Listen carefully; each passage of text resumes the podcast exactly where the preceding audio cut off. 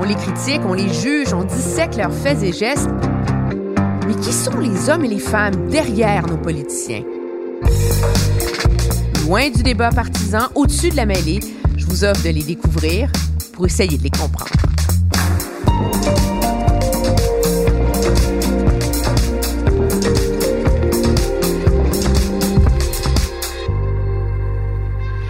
Présente Gabriel Nadeau-Dubois.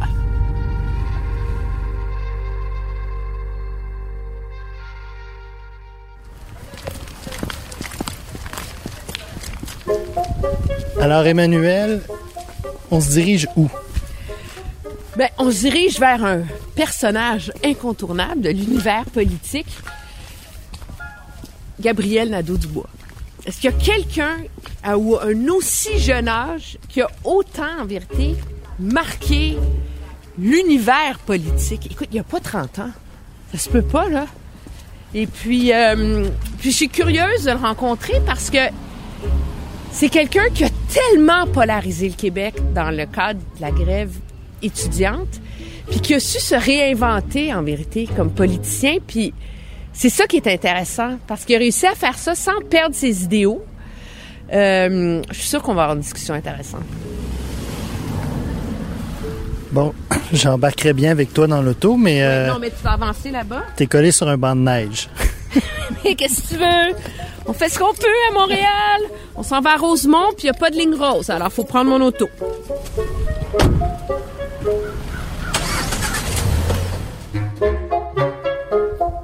Et là, on, on va le rejoindre, non pas dans ses bureaux, hein? Non, et là, juste pour que vous sachiez, nous sommes pris dans la circulation sur la rue Sherbrooke. Euh, non, on va le rejoindre euh, chez lui pour euh, une raison qui était claire au moment où on a organisé l'entrevue, mais qui m'échappe maintenant parce que j'ai eu trop d'autres choses dans la tête entre-temps.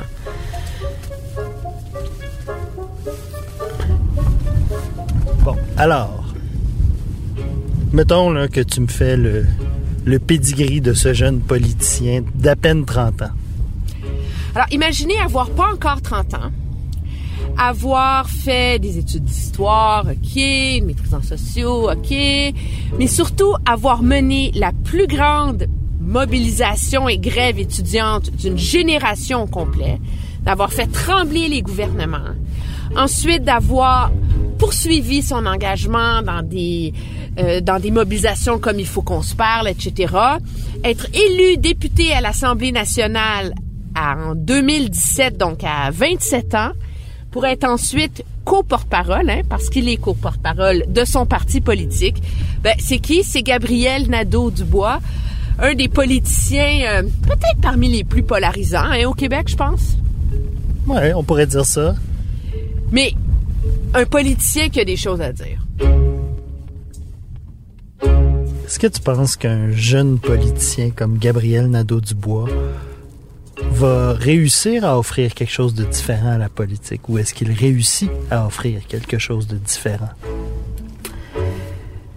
Je me questionne là-dessus. Ce qu'il va, je, je pense que la présence puis la force de QS de toute façon à l'Assemblée nationale offre quelque chose de de différent. Mais de l'extérieur, il a l'air d'être devenu un politicien. Pas, je j'utilise le mot sans les préjugés qu'on y associe d'habitude. Oui, c'est un personnage qui, euh, qui laisse perplexe. C'est drôle parce que quand il était leader étudiant, il était dans le, c'était noir ou blanc. Hein? T'étais contre, t'étais pour lui. Tu trouvais qu'il était un, les gens trouvaient qu'il était un leader étudiant génial ou les autres le détestaient. C'est comme est-ce qu'il a gagné en maturité ou en sagesse ou en nuance? Maintenant, il est comme politicien, il est plus dans les zones de gris. Il est moins tranchant, il est plus euh, c'est aussi peut-être parce que il joue plus le rôle qu'il avait. Il est plus effacé. euh, il laisse plus de place à son équipe. euh, mais je trouve que c'est ça qui, qui rend son engagement politique et sa réflexion face à la politique intéressante. Parce qu'il est devenu le politicien qu'on n'attendait pas de lui au moment où il s'est lancé. Comme je suis incapable de stationner cette voiture pour une raison qui m'échappe totalement.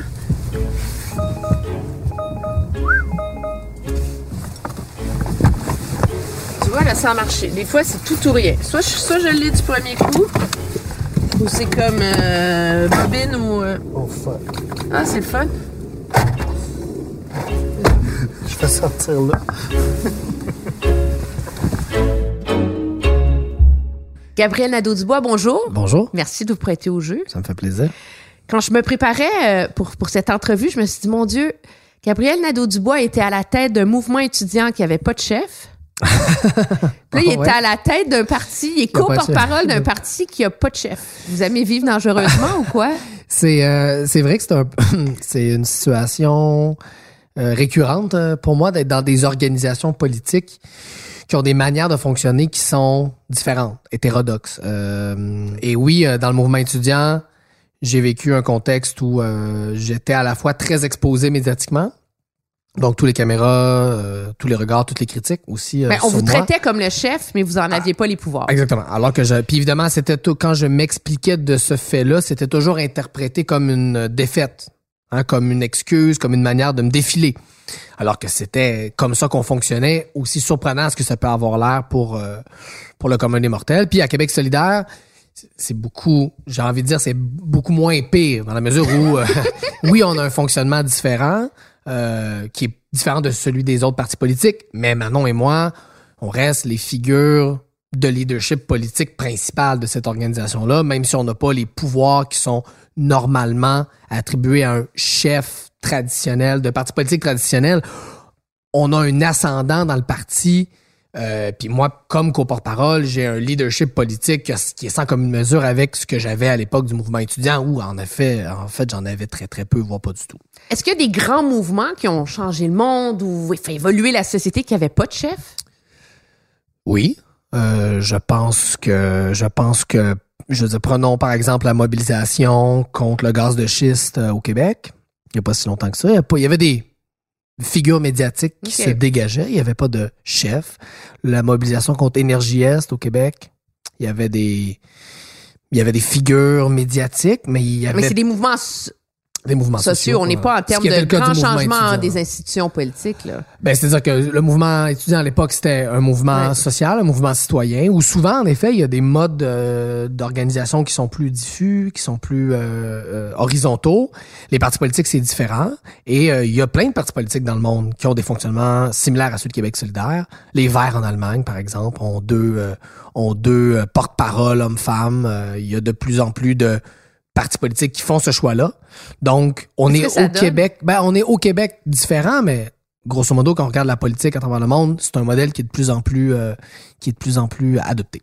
Mais qu'est-ce que ça donne? Comme le monde, ils voient- les gens qui sont pas chez QS, ils, re- ils regardent Mhm. votre parti, puis c'est comme une bébite qu'on comprend pas parce qu'elle fonctionne différemment. Vous, vous êtes de l'intérieur. Qu'est-ce que ça donne? C'est quoi l'avantage? C'est quoi le.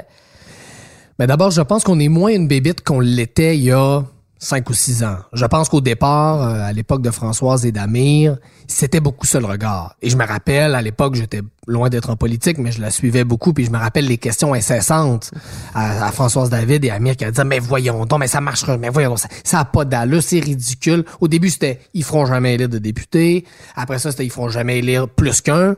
Après ça, c'est feront jamais élire plus que deux. deux, Ils en que jamais trois. élire à l'extérieur de Montréal. Bon, finalement, on a tout fini par mettre ça derrière nous. Puis je pense qu'aujourd'hui, notre manière de fonctionner est moins weirdo, entre guillemets, pour le, le commun des mortels.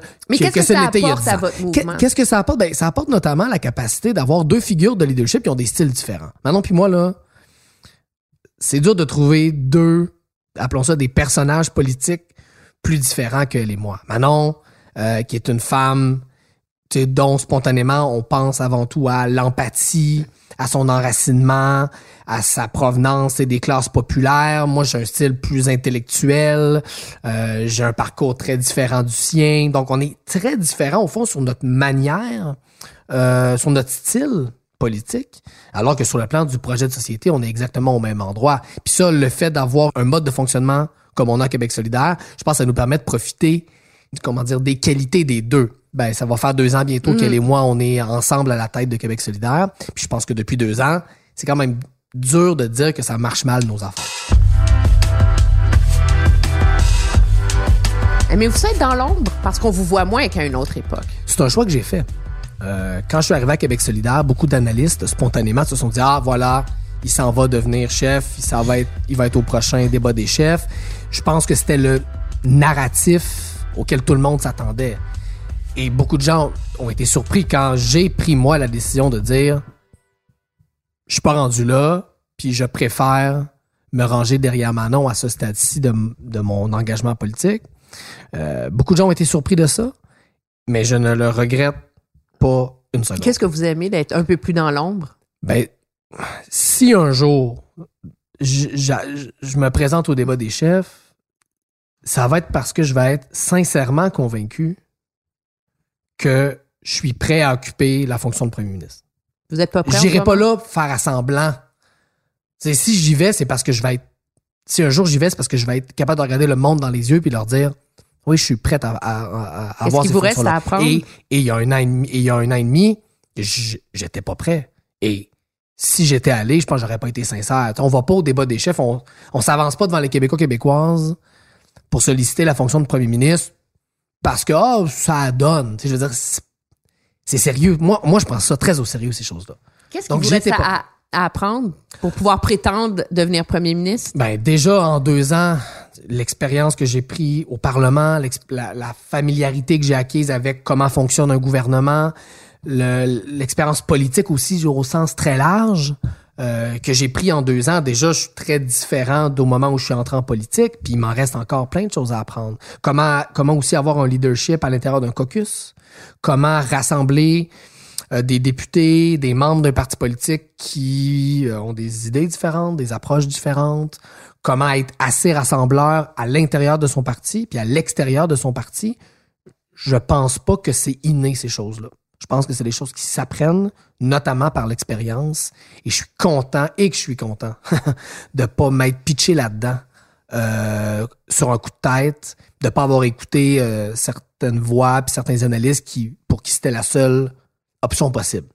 Et quand on voit les résultats de la dernière élection, je pense que ça confirme que Manon, c'était sa place, qu'elle avait un rôle à jouer pour Québec solidaire. Et euh, je suis très, très content d'avoir pris cette décision-là. Puis les gens sont surpris, on me pose beaucoup cette question-là. Ah, t'es dans l'ombre, t'es Ben dans oui. l'ombre. Moi, ça me, je- je- ça me dérange pas, ça m'empêche pas de dormir. C'est un choix conscient que j'ai fait euh, d'avoir un peu un rôle de numéro 2 à Québec solidaire derrière Manon. Puis Je vis très bien avec ça. Ça me permet de faire plein d'autres choses.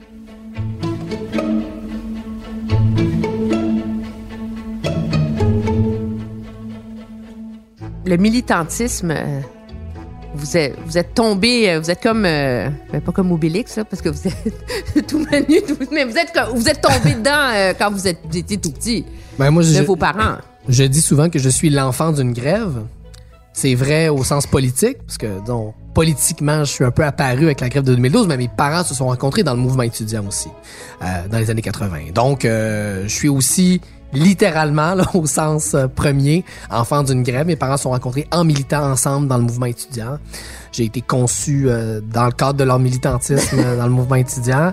Donc oui, je, je- suis né dans le militantisme politique. Mon père était un organisateur communautaire à Saint-Henri.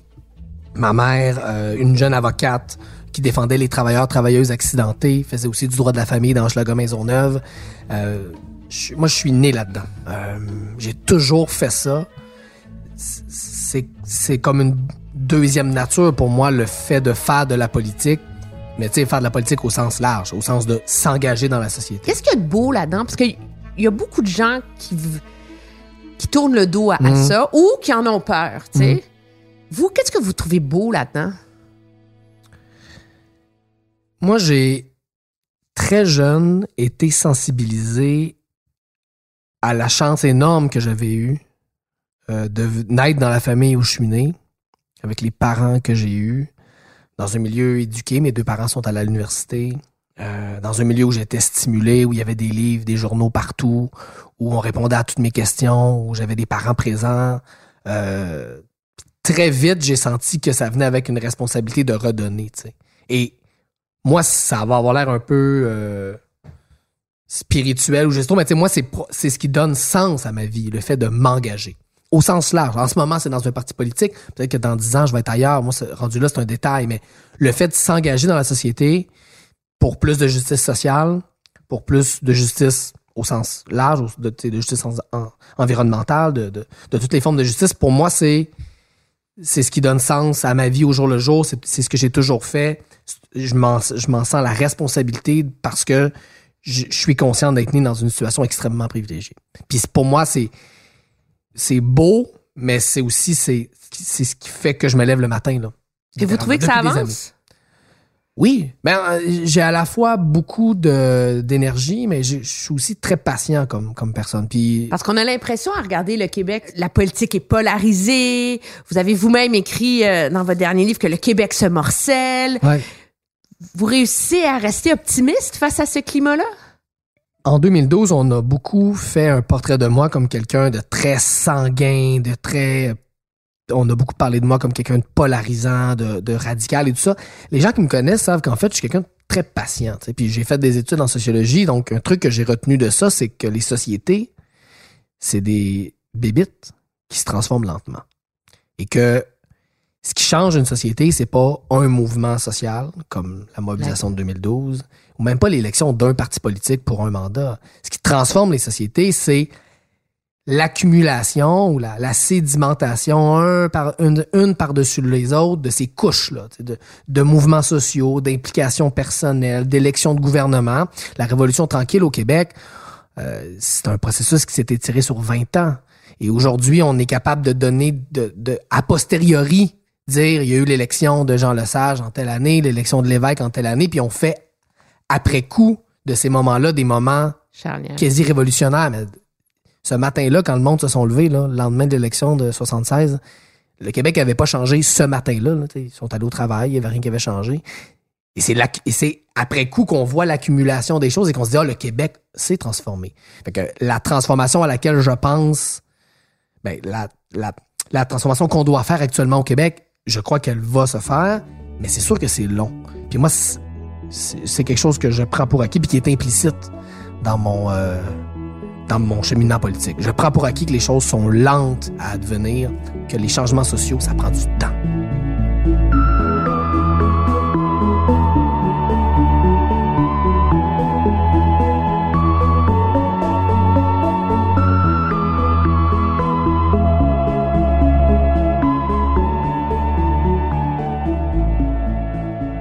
La grève de, de 2012, on, on y a fait allusion mhm. jusqu'ici. C'est le moment qui vous a mis au monde euh, mhm. politiquement. Je regarde le Gabriel Nadeau-Dubois que j'ai en avant de moi. Je pense à celui que je voyais à la télé dans mon bureau à l'époque. Vous vous êtes assagi? Euh, ben, c'est une question qu'on me pose beaucoup. Euh. Puis la vraie réponse complète et sincère, c'est oui et non. OK, allez-y. Parce que j'avais 21 ans quand la grève a commencé. J'en ai, je vais avoir 30 ans dans quelques semaines. Ça va faire bientôt 10 ans. Je serais très présomptueux puis pas très humble de dire que je suis exactement la même personne puis qu'à 21 ans, j'avais toute la maturité que j'ai aujourd'hui à 30. C'est, ce serait, ça serait mentir. Bien sûr que j'ai grandi, que j'ai appris, j'ai tellement appris, j'ai appris durant la mobilisation. J'ai eu en six mois un, un crash course en guillemets en, communication politique, en négociation, en, en, sciences politiques.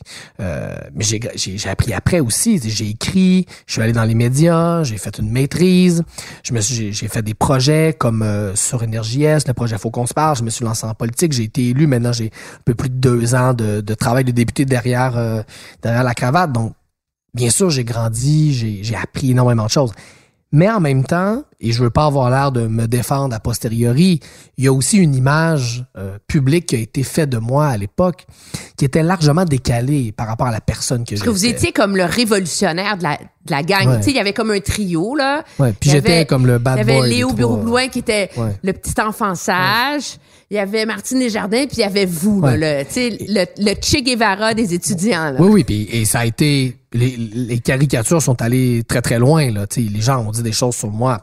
Dans mon premier livre, je fais une recension de de quelques de quelques éditoriaux. L'enfant roi, c'est la plus polie. Hein? C'est la oui, c'était un compliment euh, par rapport à, d'autres choses qui s'écrivaient. Donc Et, et cette image-là, elle, même, même à l'époque, elle était déjà décalée par rapport, je pense, à, à ce qui est mon, mon tempérament politique. Euh, Puis, tu sais, je, je crie pas à l'injustice, j'en fais pas un plat, mais oui, j'ai changé, mais en même temps, la caricature qui a été faite de moi à l'époque était, je pense, ben, était, était justement une caricature. Je, je suis quelqu'un qui, comme je le disais tantôt, est profondément patient dans mon engagement politique. Je sais que les choses sont lentes à devenir. Je sais aussi que les institutions politiques, c'est quelque chose qui est absolument fondamental pour une société. Puis s'il y a bien une caricature qui a été faite de moi en 2012, c'était de quelqu'un qui avait aucun respect pour les institutions. C'est vrai, ça. Euh, et c'est niaiseux. ça parce que- paraissait pas que vous en aviez. ben, on pourrait revenir sur les fonctionnements internes, la situation dans laquelle j'étais, ce que je pouvais, ce que je pouvais pas dire, mais profondément. J'ai fait aussi mon mémoire de maîtrise là-dessus. Les gens qui lisent mes livres le voient. Euh, je suis profondément quelqu'un qui croit au rôle des institutions. Puis d'ailleurs, un des éléments dont je suis le plus fier dans ma vie, j'ai fait quelques affaires dans mes 30 premières années de vie, mais ma plus grande fierté, c'est d'avoir été innocenté par la Cour suprême euh, dans cette affaire euh, d'outrage au tribunal. Disons ex aequo avec mon élection euh, d'Angouin en 2017. Parce que ça vous a, ça, pour le, le Parce que pour de moi, c'était- c'est comme la phase 2. Il y a eu la mobilisation dans la grève Et moi, j'ai été devant les tribunaux après pendant 4 ou 5 ans. Puis après ça, il y a les carrés verts qui ont, sont Ouais. sortis. Puis après ça, il y a une mobilisation juridique Ouais. très efficace de leur part, Exactement. où vous avez, ils ont eu des injonctions et vous avez été trouvé coupable ont- d'outrage au tribunal. Ouais. En fait, j'ai été condamné par la première instance, le premier tribunal. Ensuite, j'ai été innocenté. Ensuite, il y a eu une campagne de financement où des gens comme Nathalie Normando, Mhm. Éric Duhem ont mis sur pied une cagnotte populaire pour me traîner jusqu'en Cour suprême. OK. Et puis... Euh, Vous l'avez oublié, ce bout-là. Oui, c'est des, des fois des petits détails. Euh, et euh, le jeune étudiant donc qui me poursuivait m'a poursuivi jusqu'en Cour suprême. Puis finalement, j'ai gagné. C'est comme la Cour suprême du Canada. Là. Je veux dire, c'est pas... euh, c'est pas la régie du logement, là, tu sais, c'est un, c'est un tribunal, c'est le plus haut tribunal au pays qui qui euh, qui m'a innocenté en disant que je n'avais pas commis d'outrage au tribunal. Et ça, pour moi, maintenant, c'est oublié par à peu près tous les analystes euh, et tout ça. Mais pour moi, c'était une grande fierté de dire, c'est pas la personne que je suis. Je crois aux institutions politiques.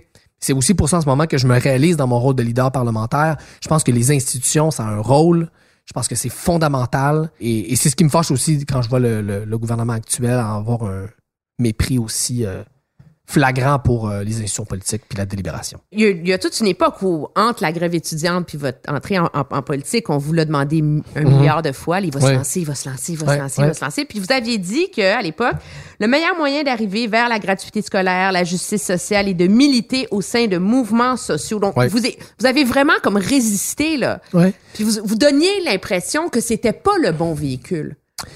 Puis à l'époque, c'était c'était ce que je pensais, c'est-à-dire qu'à l'époque, j'avais les deux pieds dans un mouvement social qui est qui a quand même eu une contribution énorme, euh, qui a contribué à changer le Québec. Vous pensez?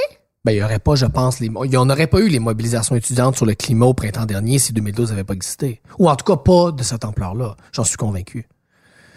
La mobilisation de Est-ce- 2012 a Est-ce que politisé- c'est l'héritage de cette grève-là? ben, il y a des héritages de cette grève-là. Puis un de ces héritages-là, bien sûr, c'est ce qu'on voit actuellement dans les campus sur la question des changements climatiques. Et moi, quand j'y vais, les jeunes qui pourtant, là c'est rare, mais c'est moi qui ai l'air vieux, mais les jeunes qui aujourd'hui manifestent dans les cégeps et les universités sur le climat, là, à l'époque de 2012, ils étaient au secondaire, voire à la fin du primaire. Euh, mais même eux, ils s'en rappellent et, et c'est utilisé par ces jeunes-là comme exemple de, regardez, quand on se mobilise, quand on se tient, on peut faire bouger des gouvernements. Ça, c'est pas une petite leçon pour la jeunesse. C'est une énorme leçon, puis ça donne énormément de drive euh, pour se mobiliser. Quand on s'est là, en 2012, là, ils n'ont pas juste gagné, ils ont réussi à provoquer une élection, puis ils ont fait, ils ont réussi à sortir un gouvernement qui était corrompu, qui était euh, néolibéral, qui était qui, qui versait dans l'austérité. Euh, ça, moi, on m'en parle, les jeunes, même qui étaient pas dans la grève, m'en parlent aujourd'hui. Fait que pour moi, c'est indéniable que c'est un, un héritage de 2012. Mais donc, pour, pour répondre à la question, parce que c'était euh, Mhm.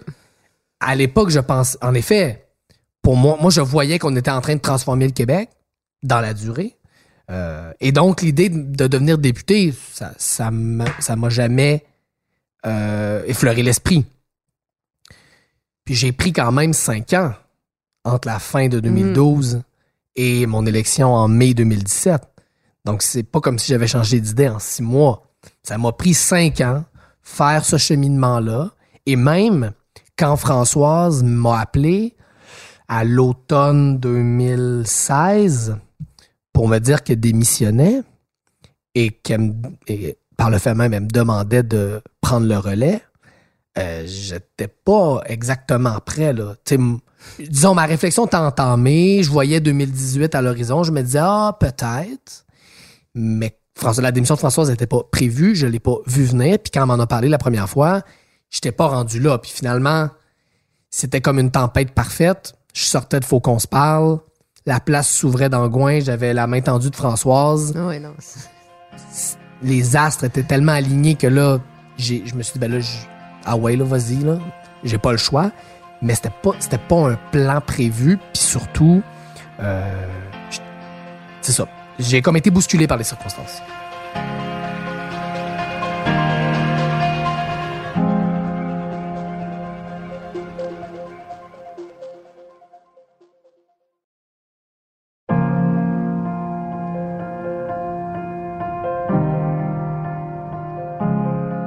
Vous avez écrit deux livres. Même pas 30 ans, écrit deux livres. Moi qui vais en écrire un avant de mourir, je suis mieux de m'y mettre. le deuxième est tout petit. Mais euh, le premier qui s'appelle euh, Tenir tête. Ouais.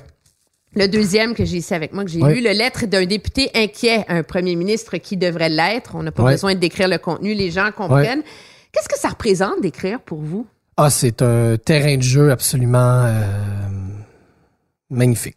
Ça me, c'est, j'ai énormément de plaisir à écrire. Vous n'avez pas peur d'être ju... Mais...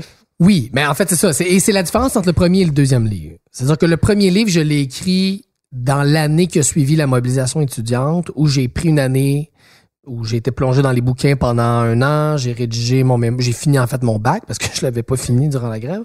Euh, et j'ai pris un break d'un an de médias, j'ai pas donné une seule entrevue, pas une seule apparition publique en un an et j'ai écrit ce livre-là en me pas en me défoulant parce que ce serait un peu court, mais en disant, en me vidant le cœur puis en mettant enfin sur papier tout ce que j'avais accumulé pendant six mois de, de frustration puis d'analyse puis d'opinion personnelle que mes fonctions de porte-parole m'empêchaient de, de, de, livrer sur la place publique. Et donc, je l'ai fait sans filtre ou à peu près. Le deuxième, il a fallu que euh, je, je, m'adapte aux fonctions qui sont maintenant les miennes. OK. C'est plus poli. Ben, c'est-à-dire que quand on est élu, on a des responsabilités. Puis être militant puis être élu, c'est pas la même chose. Alors, certains appelleraient ça de la langue de bois ou euh, se censurer. Moi, j'appelle juste ça avoir le sens des responsabilités. je suis élu à l'Assemblée nationale du Québec. Les mots, je suis aussi co-porte-parole de Québec solidaire. Quand j'écris, quand je prends la parole, faut que je tienne ça en considération. Ce serait égo, ce serait égocentrique de dire, oh, mon opinion est tellement brillante puis importante que l'Assemblée, mon parti, les militants, mes collègues, bof, moi j'ai la vérité, je veux la dire. Moi, je c'est pas comme ça que je fais de la politique. Je prends ça au sérieux quand j'ai des fonctions. Et donc, oui, ce livre-là, je l'ai écrit en conscience que chaque ligne, chaque euh, chapitre pourrait être utilisé contre moi. Ça m'a pas empêché quand même de prendre des risques. Parce que je pense qu'il y a des passages dans ce livre-là qui, pour un politicien, sont risqués.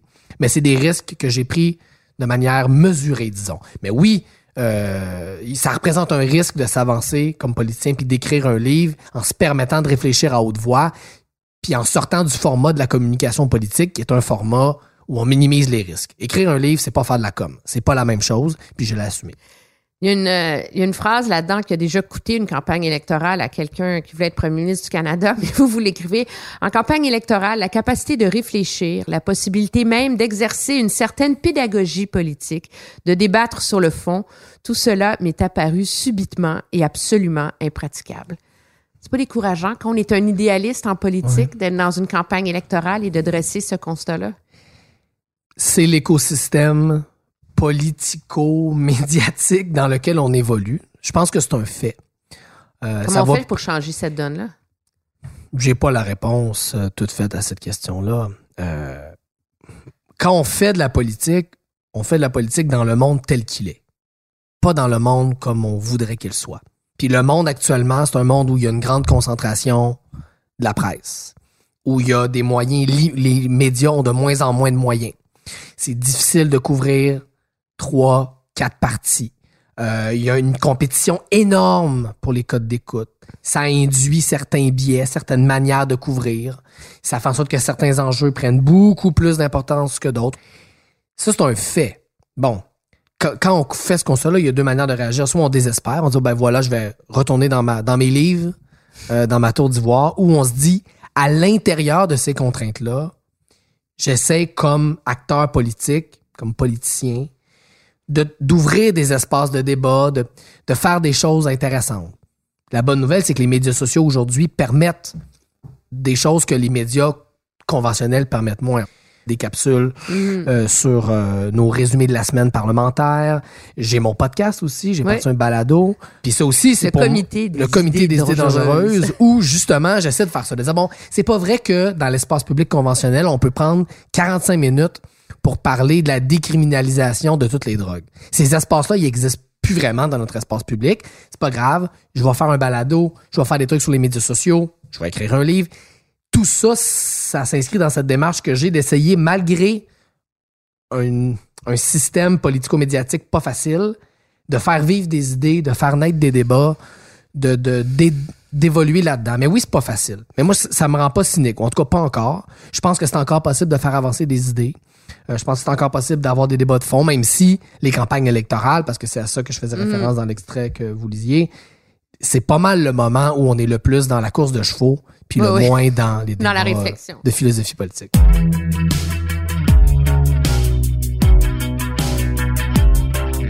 Ce livre-là, c'est un, un appel à un immense virage là, euh, politique.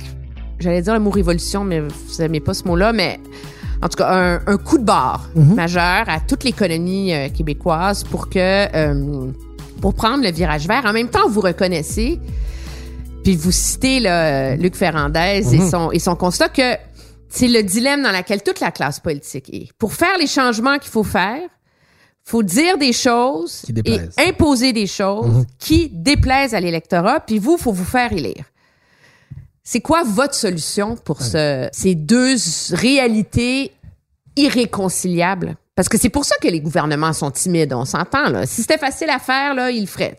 c'est une des raisons, parce qu'il y a aussi des intérêts euh, économiques qui pèsent très euh, lourd et qui mettent beaucoup de pression sur les gouvernements. Je pense pas que la timidité, c'est un mot poli, euh, des gouvernements sur la question de la lutte au changement climatique s'explique juste par cette Oui, mais c'est un tension. élément énorme. C'est euh, l'électoralisme, la logique de l'opinion publique, ça fait partie des contraintes. Ça, c'est clair.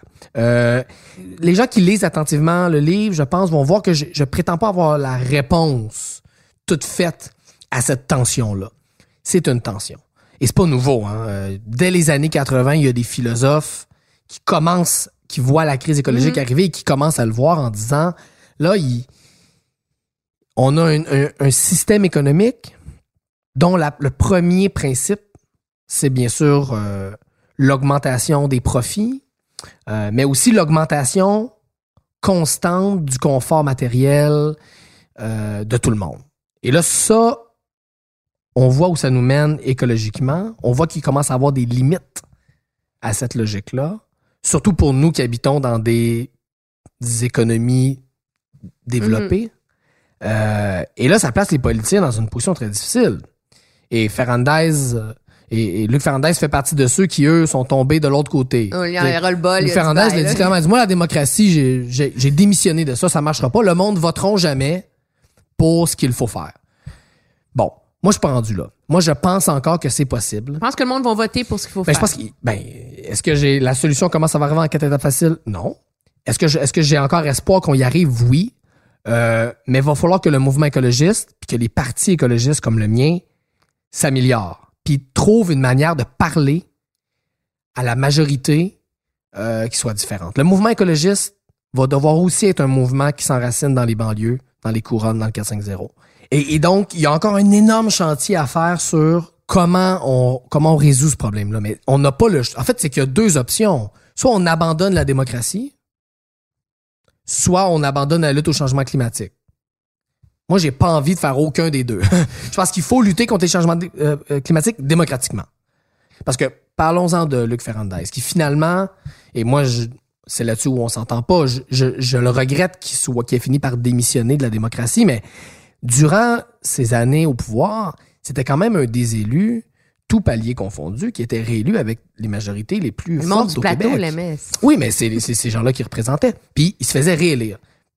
Il y avait du monde qui l'aimait pas, mais ils se faisaient réélire. Parce que notamment, il y avait ce courage, cette fermeté, parfois controversée, mais c'est les, les électeurs, c'est les juges, puis les électeurs l'ont réélu plusieurs fois. Donc, il faut retrouver ce courage-là comme, comme classe politique, de parler vrai, de dire les choses, mais oui, d'être aussi pédagogique. Mais j'ai pas toutes les solutions. Euh, je pense qu'il y a encore beaucoup de travail à faire du côté des écologistes, et je m'inclus là-dedans, pour réussir à rejoindre des gens qui, en ce moment, perçoivent notre discours comme un discours qui les juge.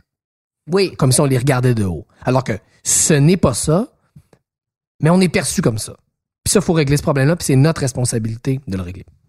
Puis même chez QS, vous devez régler ça. Même, même chez Québec solidaire, c'est un défi qu'on a. Il faut trouver la manière de rejoindre ces gens-là parce qu'on a des solutions, on a des propositions politiques qui peuvent leur plaire, mais il faut leur parler dans des mots qu'ils vont comprendre. Il faut leur parler de notre projet politique comme de quelque chose qui les inclut et, c'est possible de le faire. Parce que il y a personne dont l'idéal de vie, c'est passer deux heures, trois heures dans le trafic par jour. Les gens vivent avec ça. Subissent ça. Mais c'est pas leur idéal de vie. C'est pas vrai. Ils subissent parce qu'ils veulent acheter une maison. Ils se rendent compte que sur l'île de Montréal, c'est si tu veux avoir des enfants, c'est impossible à prix raisonnable de trouver un logis. Ils se rendent compte que s'ils vont du côté de la banlieue, ils ont accès à une, à une maison unifamiliale avec une cour, de l'espace pour les enfants à une fraction du prix de ce que ce serait en ville.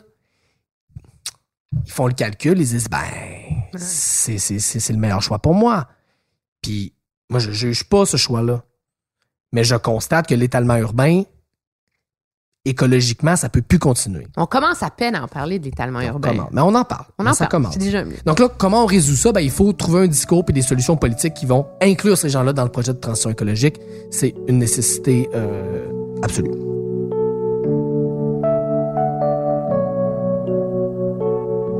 J'ai beaucoup réfléchi au phénomène Catherine Dorion.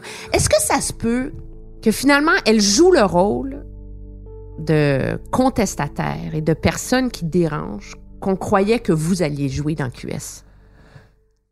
C'est une bonne, une bonne manière de Puis que poser C'est la peut-être question. pour ça que vous êtes tendre ou tolérant euh, publiquement face à...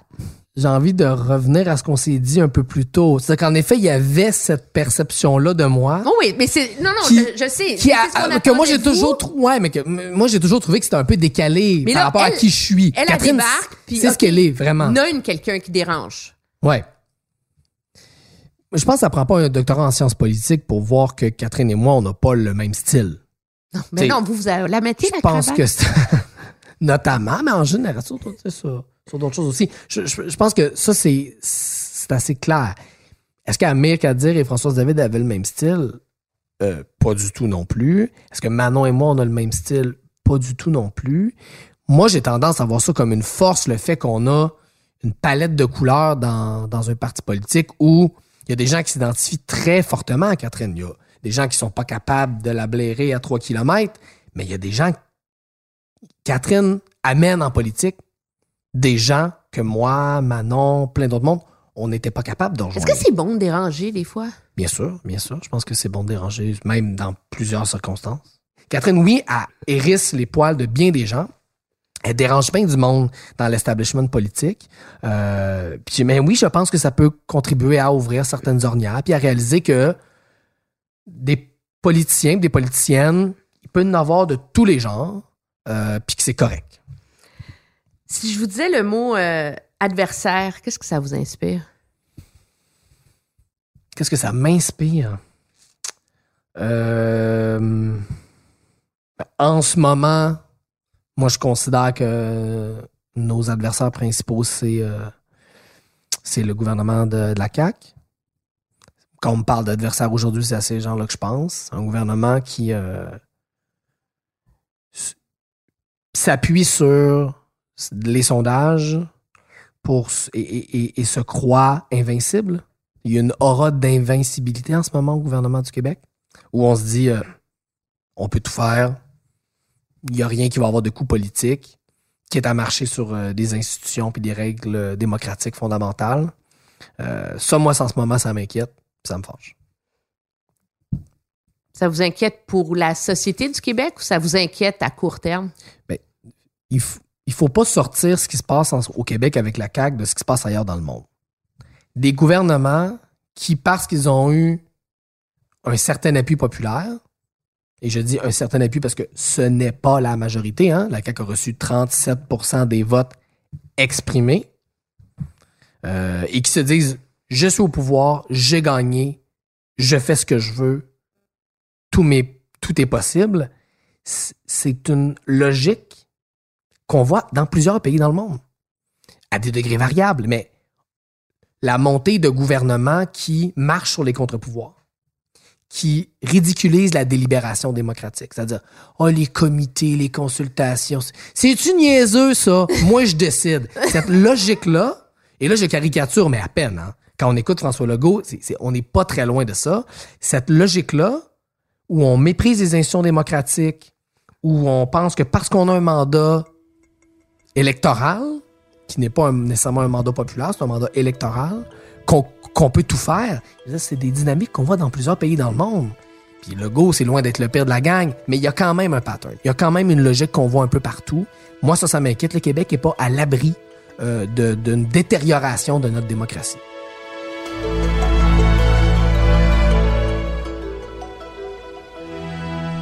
Est-ce que vous dites aux gens qui vous reprochent d'être idéalistes, tu sais, genre, mais oui, mais c'est beau, là, Québec solidaire, puis leur popu, tu sais, mais c'est. Ça tient pas la route dans le monde euh, capitaliste ou libéral, euh, tu sais, dans la société dans laquelle on est, là. Tu sais, c'est le pays des licornes, là, Gabriel Nadeau-Dubois. Ouais. Ça peut vouloir dire plein de choses, ça. Euh, moi, je pense que Bernie Sanders, s'il y a quelqu'un qui, il y a quelques années à peine aux États-Unis, était considéré comme même pas une licorne, là, je sais pas c'est quoi après la licorne, là, mais tu sais, un ange complètement en orbite, là, c'est bien lui. Donc, les sociétés changent, les choses évoluent. Des idées qui étaient radicales hier, aujourd'hui, nous apparaissent comme complètement évidentes. Euh, je me rappelle, moi, quand je parlais de gratuité scolaire il y a quelques années, c'était vu comme un truc complètement délirant. Aujourd'hui, euh, c'est une idée qui a fait du chemin. Moi, je, c'est, ces choses-là changent. Ces choses-là changent constamment. Et devant l'adversité, devant le fait que certaines de nos idées sont vues comme différentes, il y a deux manières de réagir. Soit on se dit, bon, ben, je vais changer mes idées. Soit on redouble d'efforts, on, on se lève les manches, euh, puis on convainc les gens. Sur la question de notre époque, puis la question Q majuscule, c'est-à-dire les changements climatiques, je pense que les solutions ambitieuses, les solutions quasi révolutionnaires, les solutions qui vont transformer la société, elles vont s'imposer par elles-mêmes et la cohérence que nous, on a à Québec solidaire depuis bien avant que ce soit à la mode sur cette question-là, va finir, je pense, par payer. Puis l'adhésion massive des jeunes au Québec euh, à ce qu'on fait puis à ce qu'on dit, je pense, c'est le signe de ça. Vous allez être où dans 10 ans? J'ai aucune idée. C'est intéressant parce que tantôt, vous me donniez une citation de moi il y a à peu près 10 ans qui disait Je ferai jamais de politique. Que là, aujourd'hui, je serais bien mal placé de dire euh, Je ferai jamais ci ou je vais faire nécessairement cela. Je sais pas. Moi, je me suis jamais vu député avant d'en être un. Mais allez-vous être encore député dans 10 ans? C'est possible, mais c'est mais, mais peut-être pas non plus. Hein. Tu sais, je dis souvent, je suis rentré en politique tellement tôt. euh, ça se peut que je sorte plus tôt que d'autres aussi, puis qu'après ça, je revienne. Puis, tu sais, j'ai, j'ai pas de plan de carrière. J'ai assez peu. Euh, moi, je sens que mon implication à Québec solidaire, elle commence. Ça, ça, ça, je le sens. J'ai envie de continuer à faire grandir ce parti-là, puis le mouvement qu'il représente au Québec. Où est-ce que ça va me mener? J'ai bien de la difficulté à le dire. Je vais te faire la politique pendant 5 ans, 10 ans, 15 ans, puis après m'en aller, je suis collé là pour 30 ans? Tu sais, je- sais vraiment pas. Dernière question. Vous êtes capable de me regarder dans les yeux puis me dire que vous pensez que vous allez voir QS au pouvoir au Québec avant votre mort? Est-ce que, avec certitude? Oui. Bien sûr que non. J'ai pas de Non, mais en termes de. Il euh, n'y a personne qui a des certitudes. C'est ça, mais tu sais, mais, Mais est-ce que vraiment, là, dans, dans votre cœur. c'est possible, bien vous- sûr, bien sûr. Bien sûr que c'est possible. Je pense que la crise écologique est en train de nous faire réaliser qu'il faut transformer la société. Je pense qu'on est dû au Québec pour une transformation sociale d'au moins aussi grande envergure que la Révolution tranquille. Minimum. sur le plan politique, sur le plan de l'aménagement du territoire, comment on organise nos villes, nos banlieues, nos régions rurales, nos transports, sur le plan, sur le plan culturel aussi. La Révolution tranquille, c'était aussi une révolution culturelle, mais on le sait qu'il faut culturellement changer. Il faut changer, c'est quoi notre conception du bonheur, c'est quoi notre conception du confort? On sait qu'on a été biberonné par la publicité de notre plus jeune âge à nous faire en- puis on s'est fait convaincre puis on a tous intégré ça moi aussi tout le monde a intégré que le bonheur c'était le matériel c'était plusieurs voitures c'était plusieurs voyages par année bon tout ça on le sait maintenant la science nous dit là les amis là ça marchera pas ou en tout cas pas pour tout le monde. Si vous voulez réserver ça à 0,1% peut-être, mais si vous croyez en la justice sociale, oubliez ça. Donc là, on sait qu'il faut qu'on change nos représentations, donc changement culturel, changement économique aussi. Je pense qu'il faut transformer la manière dont, dont, dont on produit de la richesse, comment on la, redistribue. Donc, quand on met tous ces changements-là ensemble, ça commence à ressembler à quelque chose comme un comme une grande transformation sociale, d'au moins aussi grande ampleur que la Révolution tranquille l'a été au Québec. Et moi, j'ai aucun doute que la formation politique qui porte quelque chose qui se rapproche de ça, peut-être de manière bien imparfaite, mais qui se rapproche de ça, c'est Québec solidaire. Et je vois pas aucun autre parti qui commence à avoir le début d'une réponse euh, à cette question-là. Je, pense qu'on est les seuls qui sommes, disons, sur la voie pour trouver ce nouveau projet de, société-là, euh, avec deux partis traditionnels qui sont en euh, psychanalyse politique, c'est-à-dire qu'ils sont complètement désorientés. Qui suis-je, où suis-je, où vais-je, que, que sais-je? Euh, une CAQ qui est complètement déconnectée de la jeunesse puis déconnectée des enjeux euh, climatiques. Je pense que ça nous place en position d'être cette voie-là. Ça va-tu prendre 5 ans? 10 ans, 15 ans, ça, c'est dur à dire. Il faut que ce soit plus tôt que tard, parce qu'écologiquement, sinon, on va avoir des problèmes. Mais je pense que, je pense que ça peut arriver, puis que ça, ça va arriver. Merci beaucoup. Ça me fait plaisir.